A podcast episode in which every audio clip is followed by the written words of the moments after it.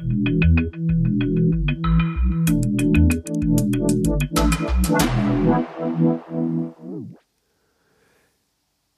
autonome Führungsstil keine Paradoxie.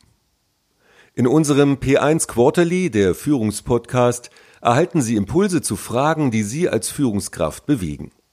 Lassen Sie sich inspirieren und weiten Sie den Blick auf Ihre Führungsarbeit. Thema dieser Ausgabe der autonome Führungsstil keine Paradoxie. Entscheidungen dort treffen lassen, wo sie operativ gebraucht werden – das betrachtet unser Berater Reinhard Schmidt als das zentrale Leitmotiv bei der Einführung agiler Arbeitsformen. Unternehmen, die dieses Leitmotiv konsequent umsetzen, können Dynamik und Lebendigkeit spürbar steigern. Unternehmen, die das nicht tun, spielen lediglich agiles Theater, so Schmidt. Am Mikrofon für Process One Andy Wilkins.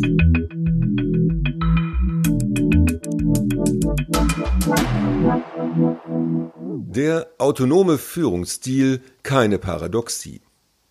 Als gute Führungskraft haben Sie sich vermutlich wiederholt mit Führungsansätzen, Führungstheorien und Führungsstilen auseinandergesetzt. Und selbstverständlich haben Sie reflektiert, was das alles konkret für Ihr persönliches Verhalten im Kontext Ihrer Organisation bedeutet. Wir betrachten zunächst das Modell der Führungsstile. Je nachdem, in welchem betrieblichen Umfeld Sie tätig waren und von wem Sie Ihren Input erhalten haben, unterscheiden Sie vielleicht zwischen autoritären, demokratischen und laissez-faire Führungsstilen. Die zugrunde liegende Theorie von Führung geht davon aus, dass bestimmte angeborene Persönlichkeitsmerkmale wie beispielsweise Charisma, Mut, Durchsetzungsstärke, Intelligenz und die daraus folgenden Verhaltensweisen grundsätzlich zum Erfolg führen. In der Wissenschaft herrscht jedoch seit langem Einvernehmen darüber, dass es keine nachweisbare Wechselwirkung zwischen Persönlichkeitseigenschaften und Führungserfolg gibt. Zudem haben wir es hier mit einem Orientierungsrahmen zu tun, dessen Überlegungen auf Kurt Lewin, einen der Begründer der modernen Sozialtheorie, zurückgehen. Das Modell der Führungsstile ist also eins, dessen Anfänge in den 40er Jahren des letzten Jahrhunderts liegen. Schauen wir auf das Modell der situativen Führung. Möglicherweise denken Sie, wenn Sie nach dem idealen Führungsverhalten gefragt werden, aber auch an ein Diagramm mit vier Quadranten. In ihnen finden sich die Begrifflichkeiten anweisen, begründen, befragen und delegieren. In diesem Fall haben Sie höchstwahrscheinlich das Modell der situativen Führung von Hersey und Blanchard vor Augen. Auch dieses Modell blickt inzwischen auf eine fast 50-jährige Geschichte zurück und gehört bis heute zu den meistgenutzten Modellen in der Ausbildung von Führungskräften. Gegenüber dem Modell der Führungsstile nach Levin geht das Modell der situativen Führung auch mit einem echten Erkenntnisfortschritt einher, denn es macht deutlich, dass Führung nur dann wirksam ist, wenn sie sich an situativen Bedingungen, also an der jeweiligen Aufgabenstruktur sowie der Beziehung zwischen Führendem und Geführten orientiert. Bei aller Popularität des Modells sollte man sich darüber im Klaren sein, dass Hersey und Blanchard hier lediglich einige bereits vorhandene Ansätze neu zusammengefügt haben. Das Modell der situativen Führung war also bereits zum Zeitpunkt seiner Entstehung alles andere als eigenständig. Zudem ist es keine Theorie im eigentlichen Sinne, denn die beiden Erfinder des Modells haben allenfalls empirischen Untersuchungen unterschiedlicher Bezugsgrößen im Nachgang einen theoretischen Anstrich verliehen.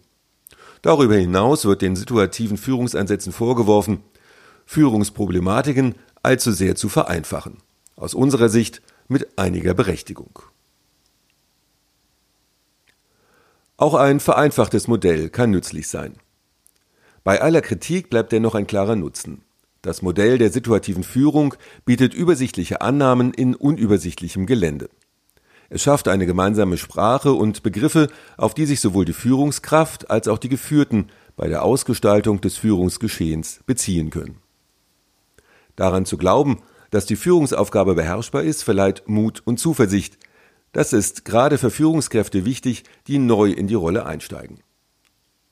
Und so ist es mit dem Modell der situativen Führung wie mit den allermeisten Werkzeugen, die helfen sollen, mit komplexen sozialen Situationen umzugehen Sie sind ebenso falsch wie nützlich.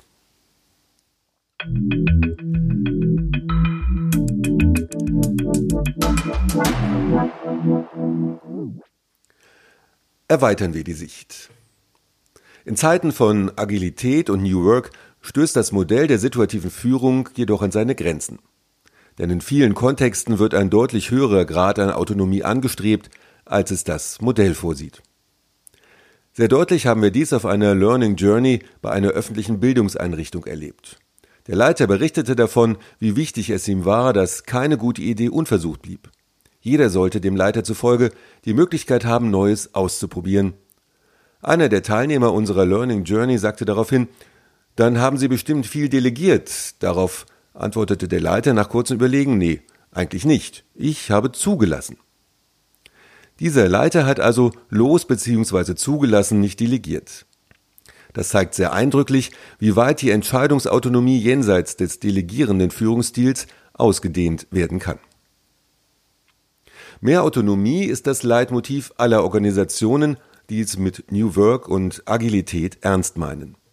Denn Autonomie ist elementar, wenn Entscheidungen dort getroffen werden sollen, wo sie operativ gebraucht werden und nicht dort, wo es das Organigramm oder die Stellenbeschreibung vorsieht. Organisationen, denen es gelingt, das Leitmotiv Autonomie umzusetzen, nutzen die Intelligenz vieler Entscheider statt einiger weniger und gewinnen signifikant an Dynamik. Wir von Process One haben daher überlegt, wie das Modell der situativen Führung erweitert werden müsste, um für die aktuellen Anforderungen an Führung eine nützliche Orientierung zu bieten. Um Ihnen beschreiben zu können, wie unser Modell der situativen Führung aussieht, ist es hilfreich, wenn Sie sich zunächst noch einmal das Modell von Hersey und Blanchard vergegenwärtigen. Das Modell ordnet die Führungsverhalten anweisen, begründen, befragen und delegieren den beiden Achsen Beziehungs- und Aufgabenorientierung zu.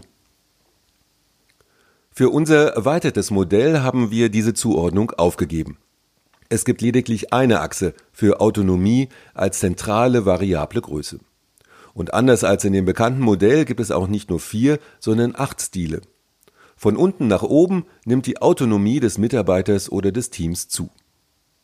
Die ersten drei Stile kennen Sie bereits aus dem Modell der situativen Führung nach Hersey und Blanchard. Es sind erstens Anweisen, zweitens Begründen, drittens Befragen. Der vierte und fünfte Stil sind neu. Es sind viertens Abstimmen und fünftens Beraten.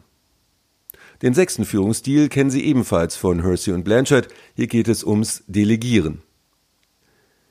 Der siebte und achte Stil sind wiederum neu, nämlich siebtens Regeln und achtens Zulassen. Wie gesagt, richten sich alle acht Stile an dem zentralen Entwicklungsaspekt Autonomie aus. Führungsstil 1 Anweisen bietet den geringsten Spielraum für die Entfaltung von Autonomie, Führungsstil 8 Zulassen den größten. Zugleich haben die bekannten Stile nach Hersey und Blanchard in unserem Modell nach wie vor ihren Platz, was deutlich macht, dass nicht alles vermeintlich Alte untauglich und nutzlos geworden ist. Führungsstile jenseits von Delegation. Mit der Achse Autonomie öffnet unser Modell einen ganzen Raum jenseits des delegierenden Führungsstils. Schließlich setzt Delegation immer noch Ziele voraus, die von der Führungskraft vermittelt werden oder aus der Strategie, strategischen Initiativen bzw. Projekten abgeleitet und dann heruntergebrochen werden. Allein dieses Wort heruntergebrochen macht schon unmissverständlich deutlich, mit welchem Krafteinsatz ein solches Unterfangen verbunden ist.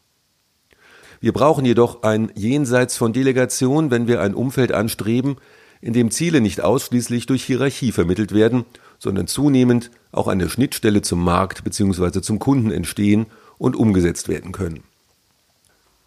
Viele Führungskräfte haben ja zumindest auf Verstandesebene längst begriffen, dass sich das Innovationspotenzial eines Unternehmens zu großen Teilen den klassischen Führungsprozessen und Instrumenten verschließt.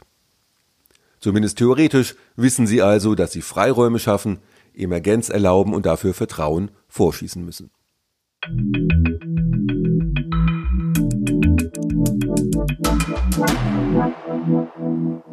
Autonomie konkret umsetzen. Unser erweitertes Modell von Führung zeigt, wie die Aufforderung, mehr Autonomie in Organisationen zuzulassen, umgesetzt werden kann. Denn selbst wenn Sie als Führungskraft bereit sind, mehr Autonomie zu gewähren, müssen sie nach wie vor mit Mitarbeitenden vereinbaren, wie das in welchem Fall konkret vonstatten gehen soll. Wenn Sie sich nun fragen, wie Sie ins Tun kommen können, so haben wir folgenden praktischen und bewährten Tipp für Sie. Führen Sie zunächst eine Entscheidungsinventur durch, indem Sie regelmäßig zu treffende Entscheidungen in Ihrer Organisationseinheit auflisten. Dann überlegen Sie sich, für welche dieser Entscheidungen Sie den Autonomiegrad Ihres Teams erhöhen möchten. Liegt der von Ihnen angestrebte Autonomiegrad deutlich über dem heute praktizierten?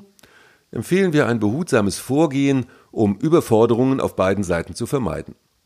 Auf der Seite des Mitarbeitenden bzw. des Teams geht es darum, Verantwortung anzunehmen. Sie als Führungskraft sind dagegen gefordert, Verantwortung abzugeben und loszulassen. Meistens ist das der schwierigere Part von beiden. Wenn Ihr Team über einen gewissen Reifegrad verfügt, legen Sie im Diskurs für jede Entscheidung den künftigen Entscheidungs- bzw. Führungsstil fest. Hilfreich ist es, wenn Sie für diesen Schritt unsere Entscheidungspokerkarten nutzen. Diese können Sie bei uns bestellen unter www.processone.de. Jeder Mitarbeiter hat ein Kartenset mit den Führungsstilen auf der Hand und legt zu den fraglichen Entscheidungen den von ihm präferierten Führungsstil in die Mitte. Damit zeigt er, wie viel Autonomie er sich wünscht bzw. wie viel Verantwortung er übernehmen möchte. Meistens kommt es so in kürzester Zeit zu einem guten gemeinsamen Verständnis über Freiheits- und Verantwortungsgrade. In unserem Modell der situativen Führung gewährt der zulassende Stil das größte Maß an Autonomie. Über diesen Stil geführte Mitarbeiter und Teams organisieren sich selbst. Sie treffen alle erforderlichen Entscheidungen und sind durchführungsverantwortlich. Wir von Process One finden es immer wieder faszinierend, welche Energie Mitarbeiter entwickeln können, wenn man ihnen die Verantwortung für eigene sinnvolle Wirkräume überlässt. Nach außen hin bleiben sie als Führungskraft natürlich ergebnisverantwortlich und können diesen Stil wieder zurücknehmen, wenn er sich als nicht sinnvoll herausstellt.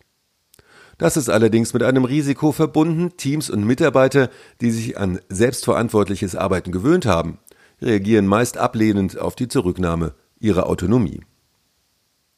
In Verbindung mit dem Entscheidungspoker zeigt unser Modell der situativen Führung aber auch, Sie müssen nicht erst eine weitreichende Transformation in Richtung New Work gegangen sein, um mehr Autonomie in Ihrer Organisation zu verwirklichen. Vielmehr können Sie unmittelbar beginnen. Es braucht lediglich den Mut anzufangen, den Mut, Autonomie nach unten zu gewähren und von oben einzufordern.